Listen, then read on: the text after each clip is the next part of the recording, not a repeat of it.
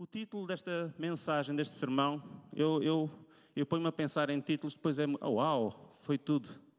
Ainda tenho ali mais dois títulos, subtítulos.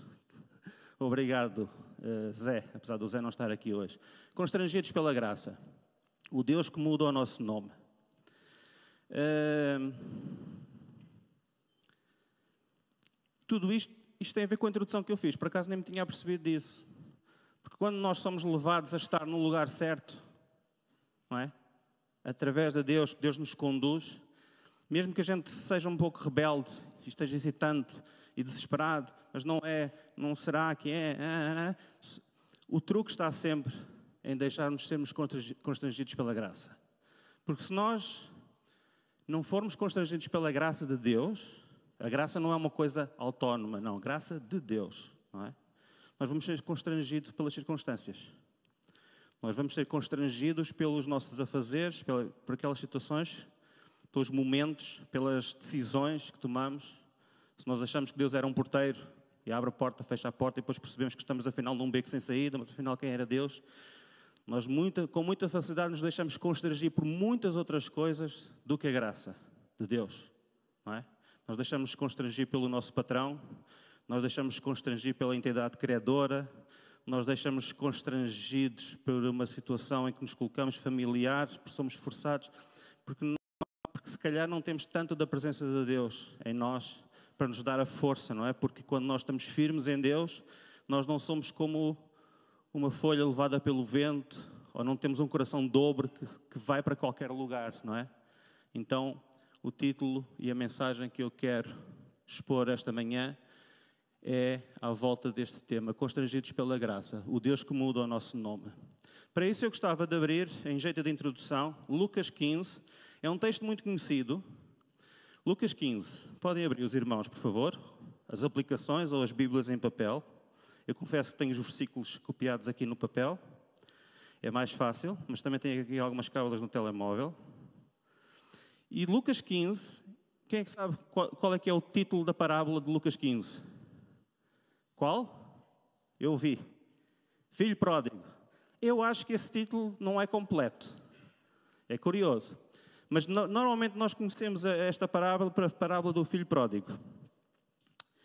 E só que ela é muito mais do que isso. Eu prefiro, descobri isto aqui há, há, há pouco tempo, lendo, é a parábola do pai e de dois filhos. Porque a parábola é, tem muito mais conteúdo do que apenas estar focado apenas no filho pródigo, não é? Não há nada de errado, não há nada de errado nisso, mas ela é muito mais do que apenas a parábola do filho pródigo. E a parábola do filho pródigo tem aqui alguns elementos que eu gostava de desenvolver. E eu vou conseguir abrir aqui o telemóvel, porque falar e pensar noutra coisa é difícil. Não, eu não sou uma senhora, as mulheres, as mães é que são assim, não é? Elas fazem várias coisas, são multitasking, eu não sou elas são várias pessoas ao mesmo tempo. Lucas 15, 11. Eu gostava de ler do 11 rapidamente até o 21. E disse certo homem que tinha dois filhos. E o mais moço deles disse ao pai: Dá-me a tua parte dos bens que me pertence, e ele repartiu por eles a fazenda, os bens. E poucos dias depois, o filho mais novo, juntando tudo, partiu para uma terra longínqua. E ali desperdiçou os seus bens, vivendo dissolutamente. E havendo ele gasto tudo, houve naquela terra uma grande fome e começou a padecer necessidades. E foi, e achegou-se a um dos cidadãos daquela terra, o qual mandou para os seus campos a apacentar porcos. E desejava encher o seu estômago com bolotas que os porcos comiam e ninguém lhes dava nada. E tornando-se a si, caindo em consciência, quantos empregados do meu pai têm abundância de pão e eu aqui pedia-se fome? Levantar-me-ei e irei ter com o meu pai e dir-lhe-ei, Pai, pequei contra os céus e contra ti. Aqui em Lucas 15 nós temos um padrão tipicamente humano, nosso. Cada um de nós segue este padrão. Nós não, não nos vamos atentar tanto à história, mas a estes três elementos que eu quero retirar aqui que acontecem com as decisões que o filho pródigo toma, não é?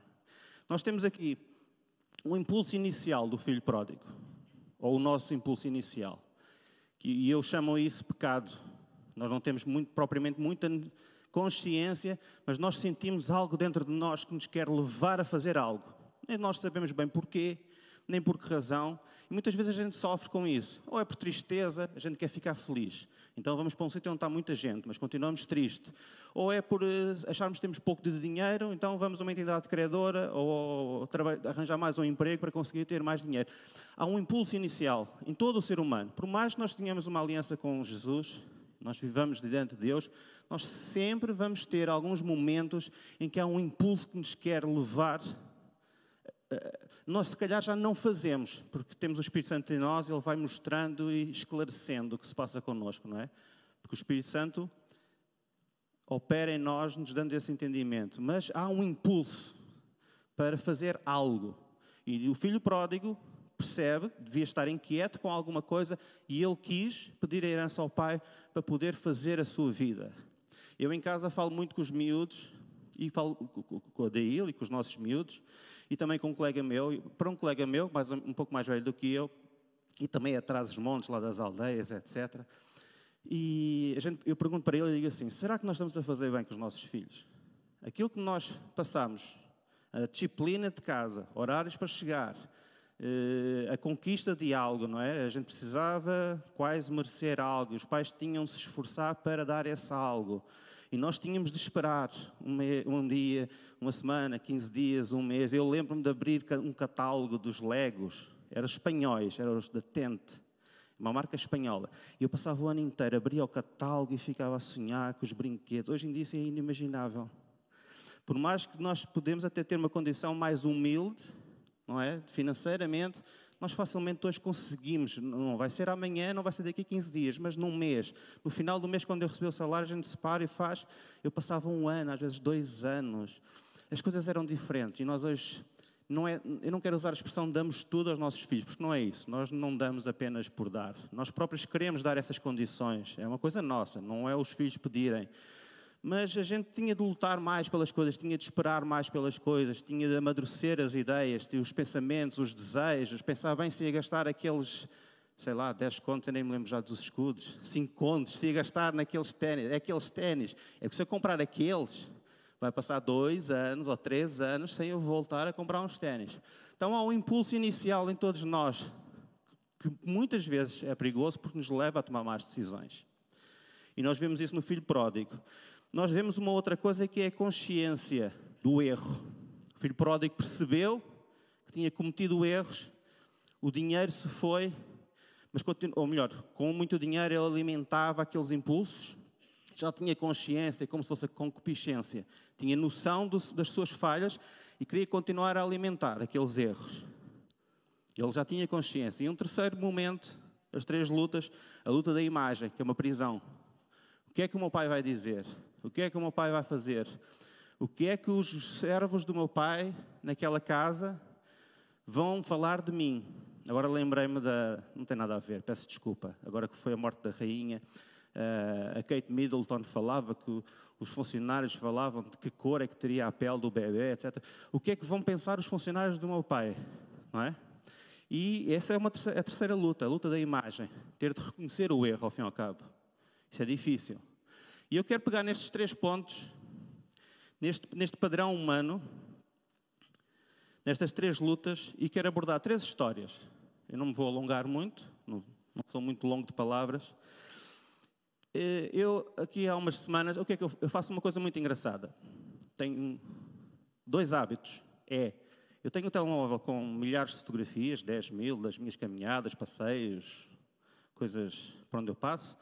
E tenho outro, dois tipos de fotografias. Eu passo a mão quando vejo algo de interessante para fazer o print screen no telemóvel. Então tenho paisagens e lugares onde eu quero ir, vou chamar alguns deles até mesmo buracos, literalmente, e tenho frases de pessoas, normalmente de contexto cristão, como do pastor João Cardoso, do pastor Jorge. O pastor Jorge não é muito de navegar, não, nem, nem no mar também, não tem barco, não, mas mais nadar mas pessoas eh, do nosso meio, com quem eu me identifico, e guardo algumas frases. Aqui há 15 dias, 3 semanas, guardei uma frase, é, ela está em brasileiro, não há problema. E eu tenho aqui um problema com. Devia ter feito isto maior, agora é que eu estou a perceber. E o, o, acho que é o Celso, uma pessoa que eu conheci há muito tempo, tem um trabalho de evangelismo com as com a, a, a, no Brasil chamam as tribos. As tribos que não se enquadram muito propriamente na sociedade, não é? Eh, pronto, isso agora não vem ao caso. E ele diz algo eh, curioso: a Bíblia é sobre pessoas bagunçadas. Bagunçadas é esculhambadas. Esculhambadas. Esculhambadas. Percebem melhor bagunçado ou esculhambado? Mas esculhambado é uma palavra portuguesa. Eu te fazia, peço desculpa pelo à parte, mas eu aprendo com o pastor João Cardoso, a gente pode ir contando assim uns à partes, né? Certo? Eu, eu quando o meu chefe, quem é meu chefe hoje, foi quem eu aprendi a fazer o, o serviço. E hoje é chefe, e ainda bem que é, é uma pessoa extraordinária e de muito conhecimento, já tem mestrado, etc.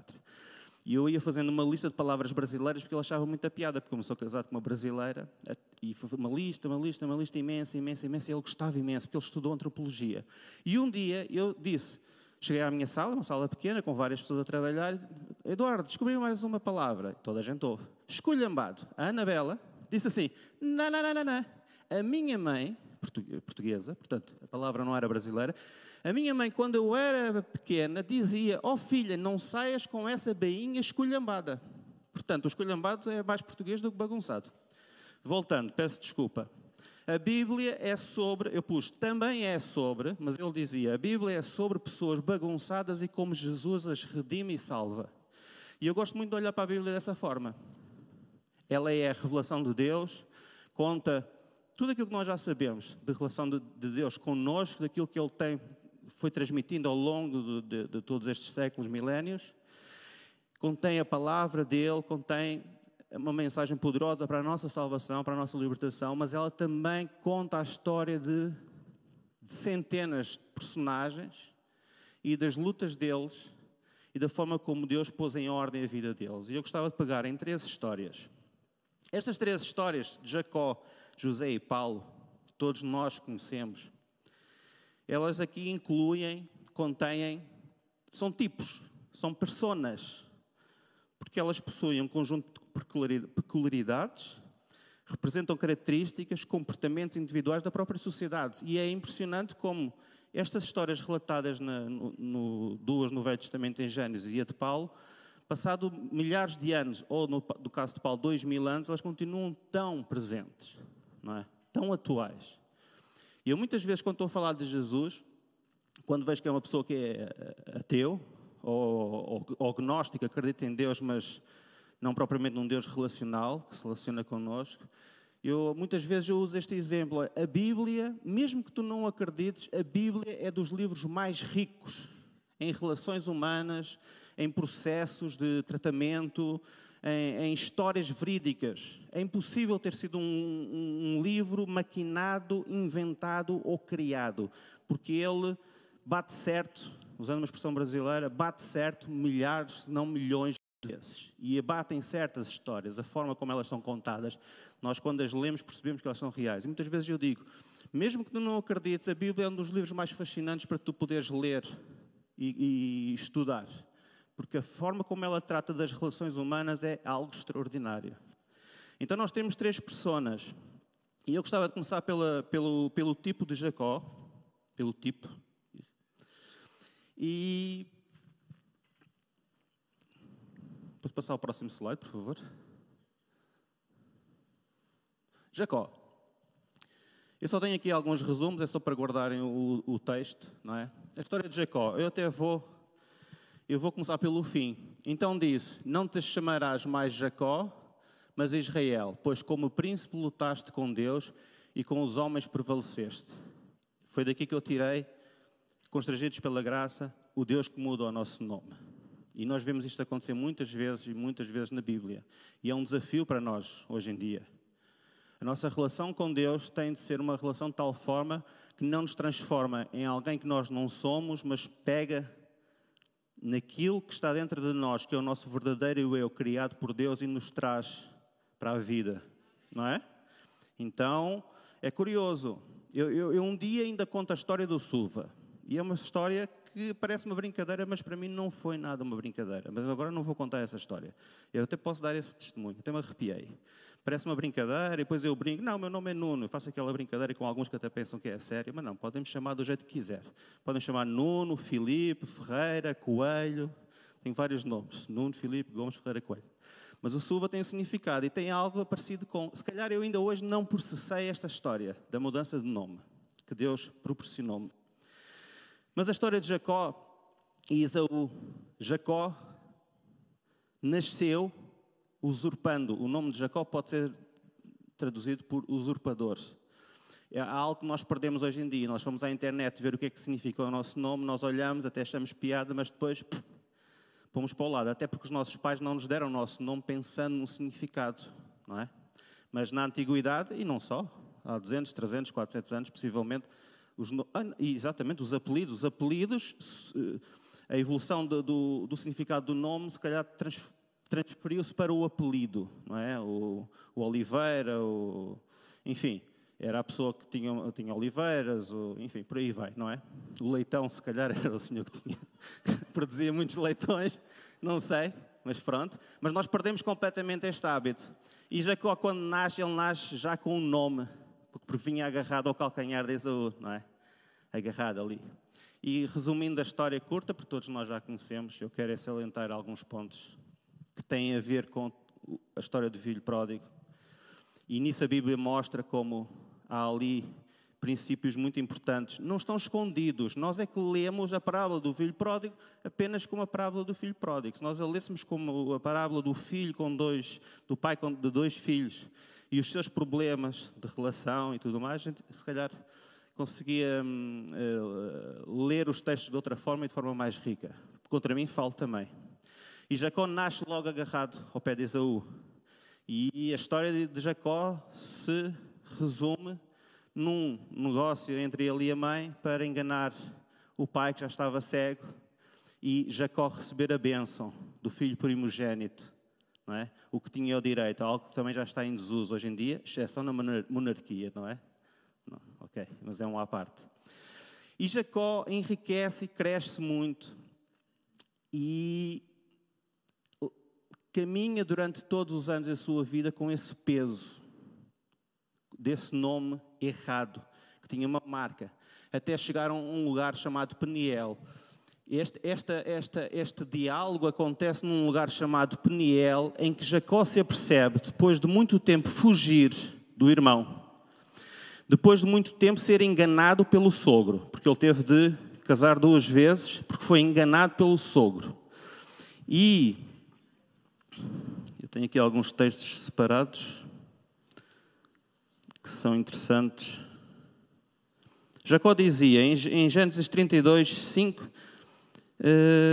Tenho bois, jumentos, ovelhas, servos e servas, e enviei para o anunciar a meu Senhor para que ache graça em teus olhos. Está a falar em relação a Esaú, porque há um momento, uma possibilidade de reconciliação. Mas Jacó, como vivia em constante perigo, em constante alerta, com medo do irmão, com medo das vicissitudes todas já lhe tinha acontecido. Ele, há um texto em que ele fala que teve de trabalhar.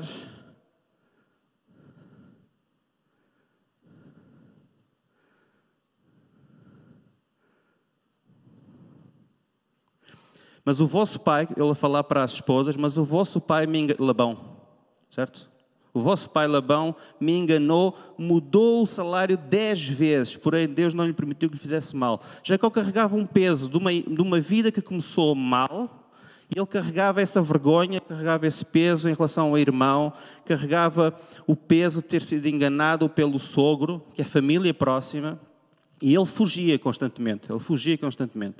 Até que ele chega a um momento neste lugar e ele se apercebe que neste lugar onde ele pernoitou, que quem estava ali era um anjo de Deus, era Deus, e ele se apercebe que havia ali uma oportunidade para poder mudar.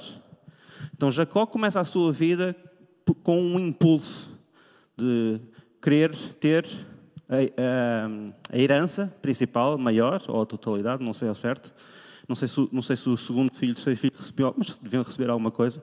Ele começa com o impulso da riqueza, de querer ter, de querer ser, tenta encontrar uma esposa, é enganado, continua a ser enganado e ao mesmo tempo com a vergonha de querer fugir do irmão, com medo que o irmão o viesse procurar para o tentar matar. E a vida de Jacó é feita destes pequenos nadas. Destes pequenos nadas. E passa pelo impulso inicial, ele começa a tomar consciência, mas depois tem a questão da imagem. Ele tem um. Porque, uh, uh, uh, o texto relata, se forem ler, que ele tinha muitas cabeças de gado, muitas propriedades, muitos servos.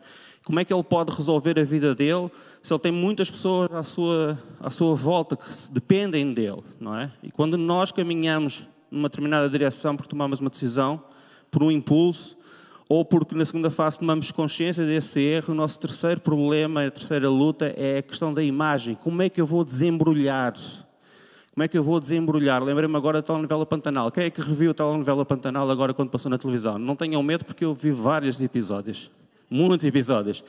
E, eu já não me lembrava da história do Tenório, que ele tinha a segunda família, do, não é? E Jacó tem todas estas responsabilidades, como é que ele vai desfazer estas situações agora? Porque nós começamos por, por, apenas por um impulso, depois tomamos consciência do nosso erro, temos de lidar com o nosso erro, tal como o filho pródigo, quando ficou sem nada, a viver, a, trabalhar com os porcos, a comer bolotas, e depois no final, como é que eu vou voltar para a casa do meu pai? Como é que Jacó iria resolver esta situação? Até que ele chega a um ponto em Peniel, quando ele percebe que Deus está dentro dele, se calhar Deus já tinha estado muitas vezes à sua frente. Não é? Se calhar não foi o primeiro momento, mas Jacó percebeu que aquele era o momento fundamental para haver uma transformação profunda na vida dele. Eu, queria que já tivesse acontecido mais. Já tive dois ou três momentos na minha vida de, de crente. Eu entreguei a vida a Jesus, parei com 16 anos. Foram só pai, dois ou três ou quatro momentos em que eu tive a oportunidade, o privilégio, se calhar porque fui obediente naqueles momentos, se calhar já houve mais momentos, em que a minha vida foi, interiormente foi muito, foi transformada de forma muito significativa e eu tenho noção plena que foi um milagre de Deus, desbloquear mágoas, medos, receios, coisas emocionais muito cá de dentro, não é? Tanto é que eu digo sempre, eu sou tímida, envergonhada e, e sou, sou muito frágil por dentro, muito frágil. Mas se calhar por fora aprendi a ser de uma outra forma. E por duas ou três vezes Deus se mostrou a mim e eu fui curado de, de feridas muito grandes e eu percebi, no momento em que acabei de orar, eu fui curado. E é, é aquele desafio que às vezes nós estamos na igreja, os pastores a orar por nós e a, e a anunciar ou a desafiar-nos. E eu confesso, isso não acontece sempre comigo, mas eu sei que isso é verdade, porque isso já aconteceu comigo duas ou três vezes apenas, não é? E Jacó soube perceber que naquele momento, se calhar por carregar todo aquele peso, não, é agora aqui que eu vou clamar e vou lutar com o anjo, não é? E ele tinha a certeza, porquê? Porque ele tinha a certeza, de alguma forma ele tinha a certeza, como eu já tive nesses momentos, e alguns dos irmãos já tiveram de certeza em muitos momentos, não é? Que se naquele momento eu não largar e eu insistir e estiver na presença de Deus, Deus vai fazer algo. E Deus fez, mudou o nome de Jacó, usurpador, enganador, para príncipe, para Israel, não é? Esta é a primeira persona, é o primeiro tipo que nós devemos observar, olhar e, e refletir e pensar na nossa vida, nas coisas que nós fazemos, da forma, agarrar neste texto, voltar a ler este texto e tentar perceber, Deus, o que é que tu tens para mim?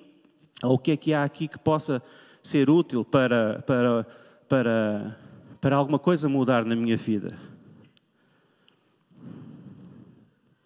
A, terceira. A terceira. Ah, tenho aqui um promenor. Ah, gostava de ler Provérbios 16, 25. Quando aparecer o slide, Provérbios 16, 25, não está? Ah, está aqui. Em Provérbios 16, 25, há um caminho que parece reto ao homem, mas no final conduz à morte.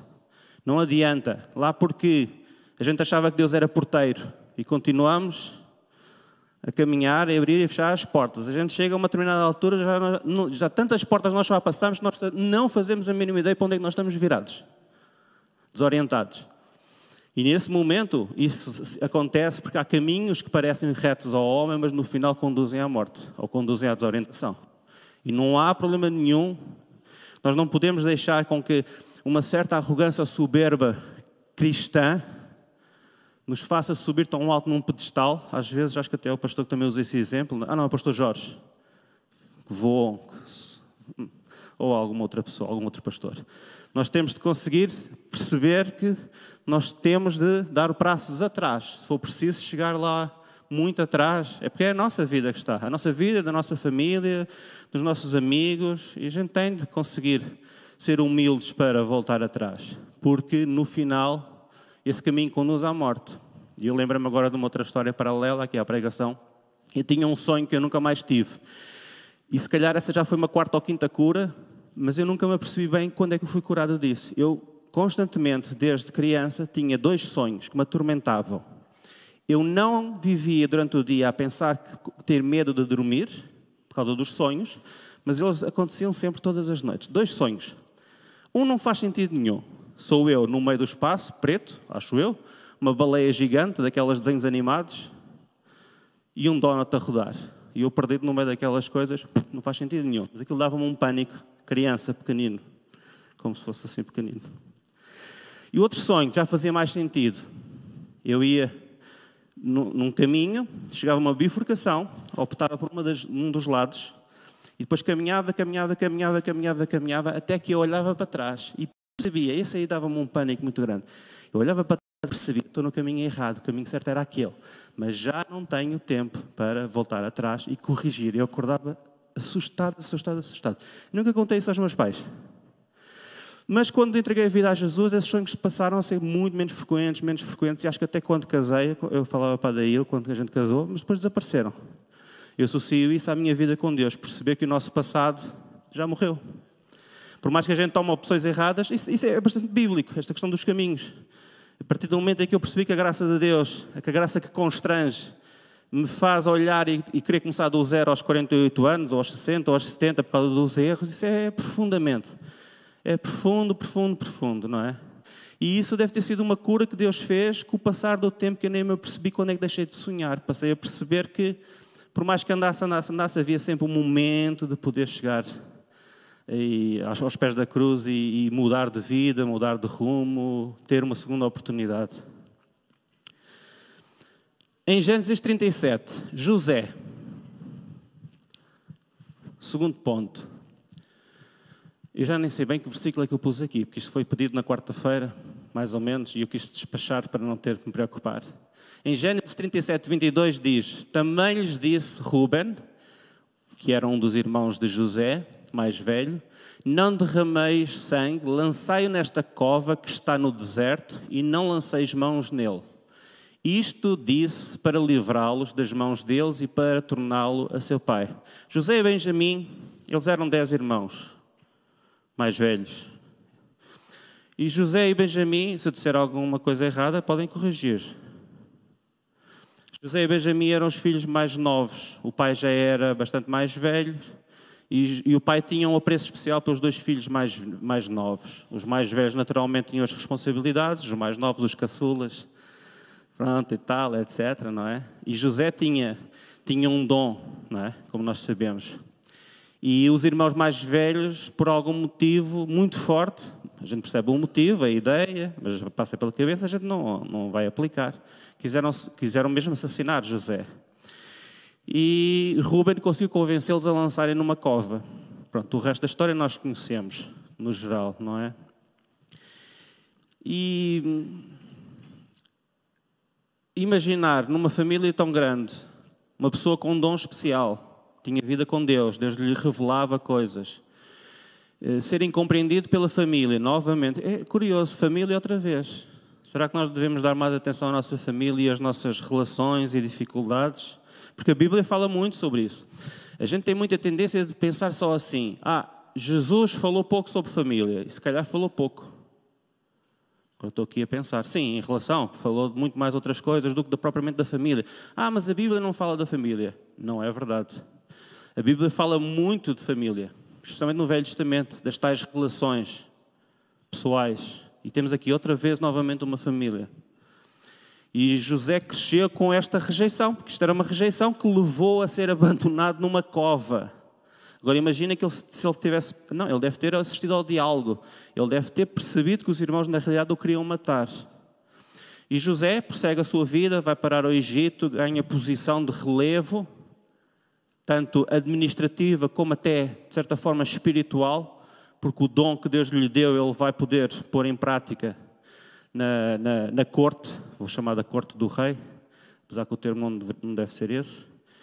E, e José, eh, os anos passam e ele continua temente a Deus. Temos a primeira lição aqui a, a percebermos que, por mais que lhe tenham acontecido todas essas adversidades muito fortes, ele continua diante de Deus. Uh, a Bíblia também não, é, não especifica concretamente da forma como ele se relacionava com Deus, mas fala claramente que Deus era com ele, que Deus lhe revelava, tanto é que ele é levado a Faraó para revelar o sonho. O Faraó reconhece que Deus lhe mostra coisas, não é?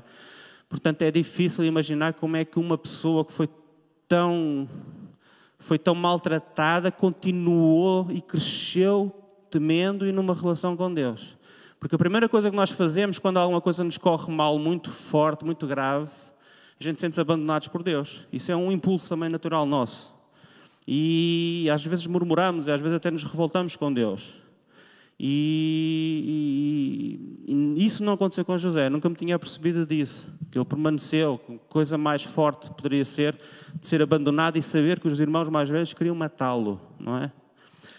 Uh... José de todos, talvez seja, de todas estas pessoas que eu estou a referir nesta, nesta manhã, seja a pessoa que poderia sentir e ter o direito de sentir mais injustiçada, não é? Porque ele seria uma criança naquele momento, ou pelo menos um adolescente. E talvez seja a pessoa destas três que eu vou abordar esta manhã que tem motivos para fazer algo em favor da família ou em favor de alguém. Se calhar tinha razão, ele tinha razão. Ele não precisava se mover, ele não precisava aceitar a vinda do, do pai e da família e de lhes dar comida por causa da fome que estava a passar. Não é? Isso também, isto também tem de ser um desafio para nós, nós temos de pensar e perceber porque até eu, isso acontece comigo, às vezes eu sinto no meu coração uma forma de querer ser injusto com alguém porque eu tenho razão, porque a pessoa, especialmente colegas no trabalho, não é? Eu dou-me bem com toda a gente, mas de vez em quando há uns colegas, uma empresa grande, somos mil, mil e duzentos, conhece muita gente, e às vezes eu tenho de tentar perceber a dele, sabe? Às vezes, já, olha, já, já falei aqui de uma senhora que eu tinha um problema com ela, a tal do escolhambado. Ai, já se reformou. Eu não, sei se, eu não sei se lidei com tudo, se calhar ainda tenho de ir à procura dela, não sei. E José não tinha razão nenhuma para ser justo ou para fazer alguma coisa em favor do pai ou da família, não é? Porque o pai, se calhar, José achava que o pai não fez o esforço suficiente para ir à procura dele. Porque, entretanto, ele foi levado pelos, pelos, pelos comerciantes, não é? Mas José não tinha aos olhos humanos, nenhuma razão para ser justo com alguém que foi injusto com ele. Era o que tinha a vida mais normal, que não fez nada por merecer uma injustiça, não é? Ele, ele e, o, e o Benjamin eram os mais novos. E estou aqui bem no final da linha de responsabilidade. Pronto. Uh, mas nós temos aqui um tipo, não é? Uma persona. E em Filipenses 2,7, só favor. Filipenses 2,7, um texto que nós todos conhecemos.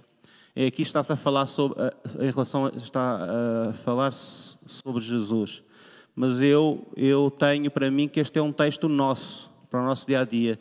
E pensei em José, enquanto pensei em José, pensei neste versículo, mas esvaziou-se a si mesmo, tomando a forma de servo, fazendo-se semelhante aos homens mas esvaziou-se a si mesmo. Ele, José deixou completamente para trás toda a injustiça que foi cometida, se calhar alguma revolta porque o pai não foi à procura dele ou não se esforçou o suficiente, se não encontrou numa cabeça de uma criança ou um adolescente, o pai não se esforçou o suficiente, não há outra linguagem.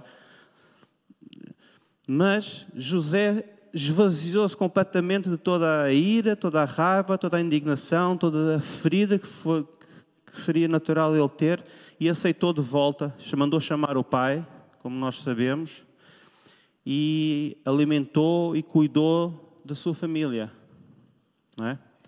E ele talvez seja do, do, das três personagens que eu quero abordar que não se encaixa neste, nestas lutas, não é? O impulso. José não teve o impulso para ser, eh, não fez nada de errado.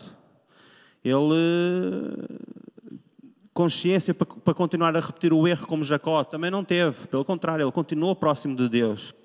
E também não tinha um problema de imagem. Podia ter.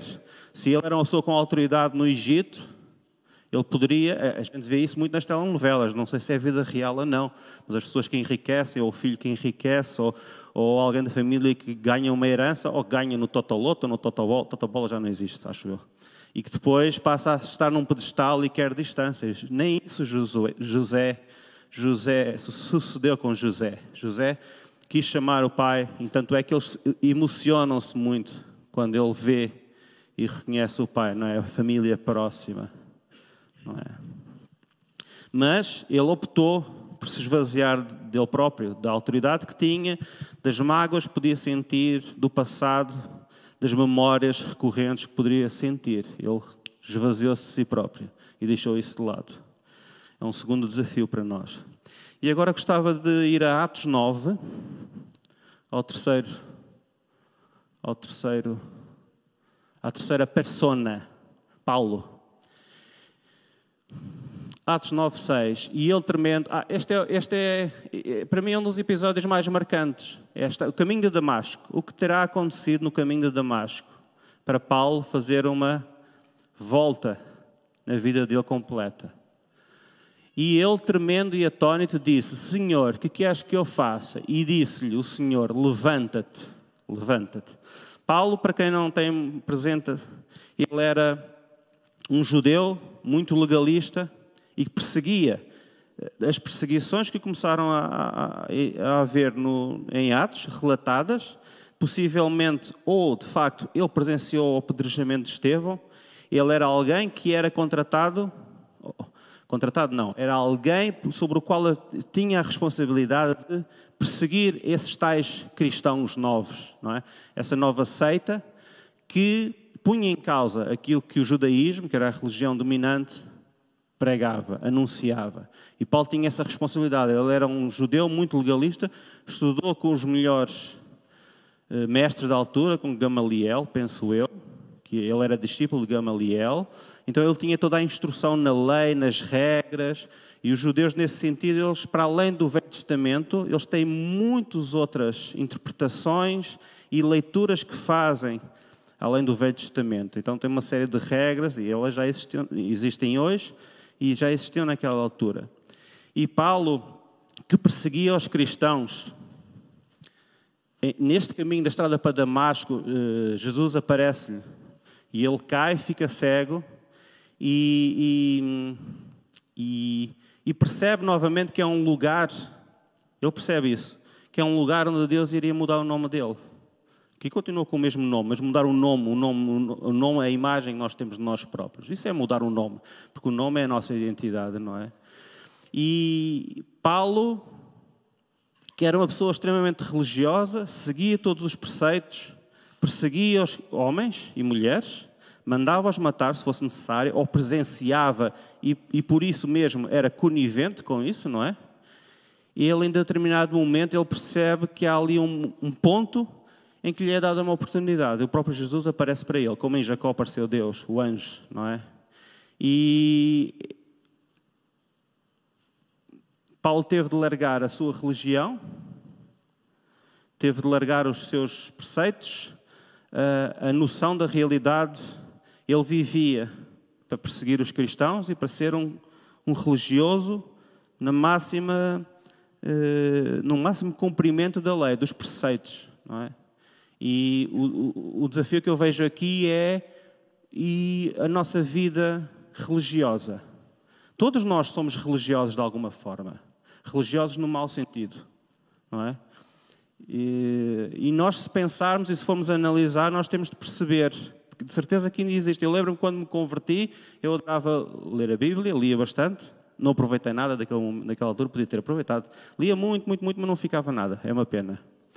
Mas beijava sempre, beijava sempre a Bíblia. E quando acabava de ler a Bíblia, beijava a Bíblia. Eu achava que deveria beijar a Bíblia, todos os dias. E era uma Bíblia branca. Não sei onde é que arranjei aquela Bíblia branca. Enfim, pronto, se calhar olhava para a Bíblia, via a branca, lia a Bíblia, a pureza, a renovação, beijava a Bíblia, não sei, uma coisa qualquer. Isso é, é uma forma religiosa de lidar com as coisas, não é? Mas, se calhar eu venho para os ensaios de quinta-feira com uma postura religiosa. Se calhar eu só venho porque eu sei que eu me vou sentir bem. Não, já, já não é mau. Já não é mau a gente vir à igreja ou se envolver com, percebendo que vai ter um benefício. Mas a nossa vida com Deus tem de ser muito mais do que apenas termos, obtermos benefícios de troca. De troca. Eu poderia discordar um bocadinho com a Cristina, mas eu percebo. Nós muitas vezes utilizamos exemplos. eu estou a brincar agora, não estou a discordar. Mas a nossa vida com Deus é muito mais do que apenas uma troca. É uma troca de facto. Jacó teve de deixar fazer uma troca. De facto é uma troca. Ponto. Está 100% correto.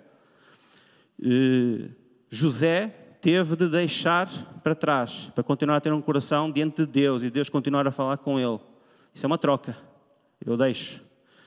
Paulo teve de fazer uma troca, deixar o prestígio, o reconhecimento em qualquer lugar onde ia, ele era recebido como uma autoridade. Especialmente nas sinagogas e até diante das autoridades, porque o Império Romano encostava-se às autoridades eh, religiosas, e nós vemos isso com a crucifixão de Jesus, não é?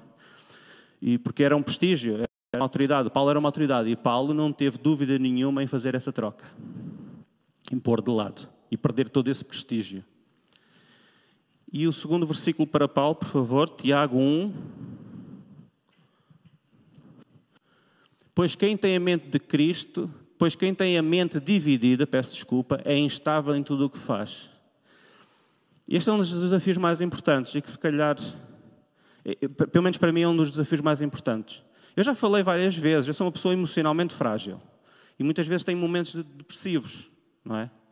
E a minha luta é sempre perceber quando os irmãos, ou os meus colegas, ou a minha família estão à espera que eu continue a ser a mesma pessoa, quando há um dia, lembrei-me agora da minha avó, a minha avó dizia: Eu hoje estou com a neura. Mas a neura não era apenas. A neura podia ser estar assim mais arreliada, agitada, mas eu acho que tinha a ver com. Porque, porque eu, sei que na minha família nós temos casos de bipolar. É isso? A minha irmã e tal, não sei o quê. É o quê? Não é bipolar, não é bipolar, é, falta uma palavra. Estados de espírito muitos, muito extremos, não é? contrastes muito grandes. E a minha avó tinha esse problema e dizia: Ah, doutora, está distúrbios? Não sei. Minha avó dizia: Estou com a neura. A minha avó tinha um problema também de temperamento. E eu tenho também esse problema. Dizem que é genética, a coisa passa de, de geração para geração. E há dias que eu tenho essa dificuldade. Ah, espera aí, hoje, hoje, hoje não me apetece fazer, hoje não me apetece dizer, hoje não me apetece, hoje não quero, hoje não é o dia para fazer o solo da guitarra, hoje não é o dia para pregar, hoje não é o dia para fazer alguma coisa, mas a gente tem de estar disponíveis para fazer. Porque isto não é apenas uma troca. Não é? Quando é uma troca é fácil. Este. É, isto é complicado porque mexe com muitas coisas dentro de mim também. E é natural. E acho que é assim que deve ser. Uh, e pois quem tem a mente, ah, voltando, pois quem tem a mente dividida é instável em tudo o que faz. E este talvez, ah, ok, já me lembrei. Este é o cerne em que nós como crentes, nós temos de ter cuidado, nós temos de preservar a nossa mente, o nosso coração dentro de Deus. Não é? Porque, e é contra isso, se calhar, que nós temos mais de lutar do que o preceito, a forma de vestir, se levanta a mão, se ajoelha, se ora muito, se ora pouco, se tem um linguajar evangeliquez, não é? Ou se não tem. Muito mais importante do que tudo isso, e todas essas, não me levem a mal, mas eu vou dizer, todas essas noções são a parte religiosa, é a linguagem é a linguagem evangélica religiosa, não é? Nós, nós facilmente no trabalho, a Cristina tem várias pessoas crentes no trabalho, a gente às vezes percebe logo se calhar a pessoa é, é cristã, se calhar é evangélica só pela linguagem, não é? Mas isso não demonstra muito, porque a pessoa pode ter lá os vícios todos na mesma. Mas nós identificamos uns aos outros. Antigamente era o peixinho no carro, certo? Não era? O era o agente secreto. Era o agente secreto. Porquê que era o agente secreto?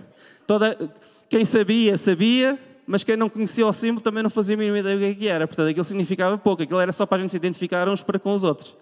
Só que depois os carros, os anos foram passando e os carros foram vendidos com o peixinho, certo?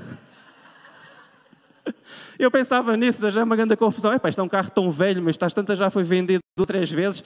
O peixinho era do, do crente que foi o primeiro proprietário e agora já está o, o novo proprietário, já não faz a mínima ideia que aquilo é. E a gente buzinava pipi, pipi, e eu passava com o peixinho para o outro também apitar, não é? As, as figuras que a gente faz, não é? Então há, todo, há toda uma linguagem que não é tão importante quanto a nossa mente diária, não é? E momento a momento, situação, ensaio, ter de levantar-se todos os domingos, não é? É difícil para vocês vir ao culto às, às 10 horas, mas mais difícil é para nós temos de acordar às, 8, às 7h40. Ainda é um bocadinho mais difícil, mas pronto. Mas cada um tem as suas lutas, não é? Cada um tem as suas lutas. Não há lutas maiores Uh, maior, as, minhas, as, vossas lutas não serão maiores que as minhas, nem as minhas são maiores. Cada um tem as suas lutas e sabe do, da forma como tem de lidar. Mas a nossa mente dividida é algo que nós não podemos. Temos de permanecer e lutar para nos livrarmos dessa mente dividida. E quando, como é que nós fazemos isso? Nos aproximando de Deus. Ora, lê a palavra. Orando, lendo a palavra. Orando, lendo a palavra.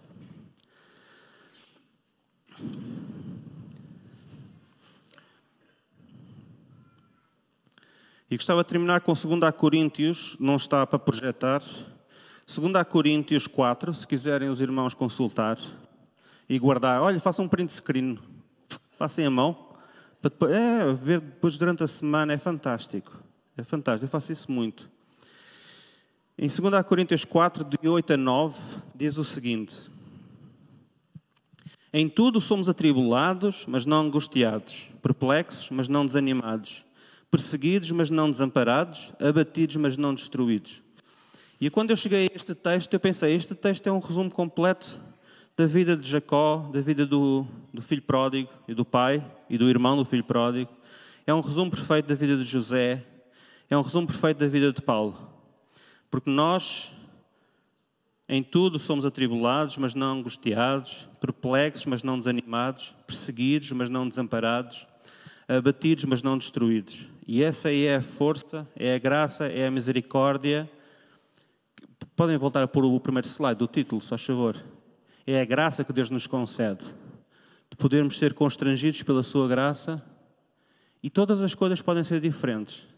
Já hoje, durante a semana, em, em cada obstáculo ou em cada situação que nós, que no, com a qual nós nos deparamos. Eu gostava de pedir aos irmãos que pudessem ficar em pé, por favor para eu terminar a orar, por favor.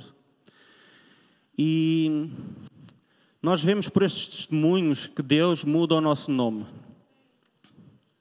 Ou que mudou o nome de outros no passado.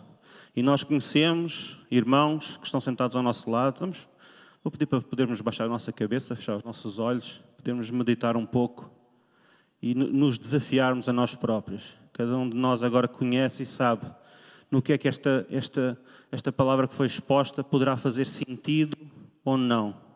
Se calhar alguns de nós já fomos levados para trás, apesar dos sorrisos, das piadas, da brincadeira, mas de facto fomos levados para trás para determinados momentos em que nós, se calhar, ainda não entregamos, ainda não deixámos de ser tratados. Até pode ser uma situação que não é muito difícil, mas é algo que de vez em quando aparece e nos deixa um sabor amargo, ou nos deixa tristes. Mas nós vamos levando. Mas a única forma de nós nos podermos livrar dessas cargas, livrar desses impulsos, depois também poderemos tentar perceber em que estágio é que nós estamos a lutar com essas dificuldades. Ainda é um impulso que eu faço sem pensar e tenho que pedir a misericórdia de Deus. Deus, ajuda-me Dá-me o teu Espírito Santo para me mostrar, no momento em que aparecer aquele impulso, eu antes ter noção de que algo está a ser gerado para mal em mim, ou, só, ou na segunda fase desta luta comum, que é a consciência do nosso erro, a concupiscência da carne. Nós já repetimos, repetimos, sentimos uma culpa ou um remorso e continuamos a fazer. Ou então a terceira luta, que é uma luta de imagem. Como é que eu vou? a partir deste momento, lidar de forma diferente com estas situações à frente de tanta gente que já me conhece tão bem, seja pelo mal, seja por que situação for. E Deus está aqui porque Ele quer, Ele quer mudar o nosso nome. Eu vou pedir ao grupo de louvor que possa vir, por favor. Deus está aqui, o Espírito Santo está aqui porque Ele quer mudar o nosso nome. O poder de sermos constrangidos pela Sua graça pode tratar, vai tratar qualquer uma dessas situações. qualquer um desses momentos. Eles vão ser quebrados. Nós precisamos crer nisso. Nós precisamos de crer nisso. Oh Deus, nós te agradecemos, Senhor, pela tua presença permanente na nossa vida, Senhor. A tua presença não está connosco apenas, Senhor, quando nos reunimos como igreja, Senhor. E obrigado por isso. É tremendo, Senhor, podermos ir para os nossos destinos a fazer, Pai, e saber que a tua presença está connosco. Poder tirar momentos durante o dia, ou num horário fixo, ou à hora do almoço, Pai, para falar contigo, para te louvar, para te agradecer, para te glorificar, ou para desabafar, Senhor. É tão bom, Senhor, que assim seja, Senhor. É tão bom ser assim possível, Senhor. Nós te agradecemos pela tua presença, Senhor. E nós queremos ser desafiados, ó Pai, em todo o tempo, Senhor. Nós queremos ser desafiados, Pai. Nós queremos, ó Pai amado, ser transformados, Senhor. Queremos ser renovados, Senhor. Mas nós não queremos que isso seja feito amanhã, Senhor. Nós queremos que isso seja feito agora, Senhor. Não por pressa, Senhor. Não por imagem, não por querer parecer ao Senhor mais santo, Senhor mas porque a tua presença é boa, agradável, é perfeita.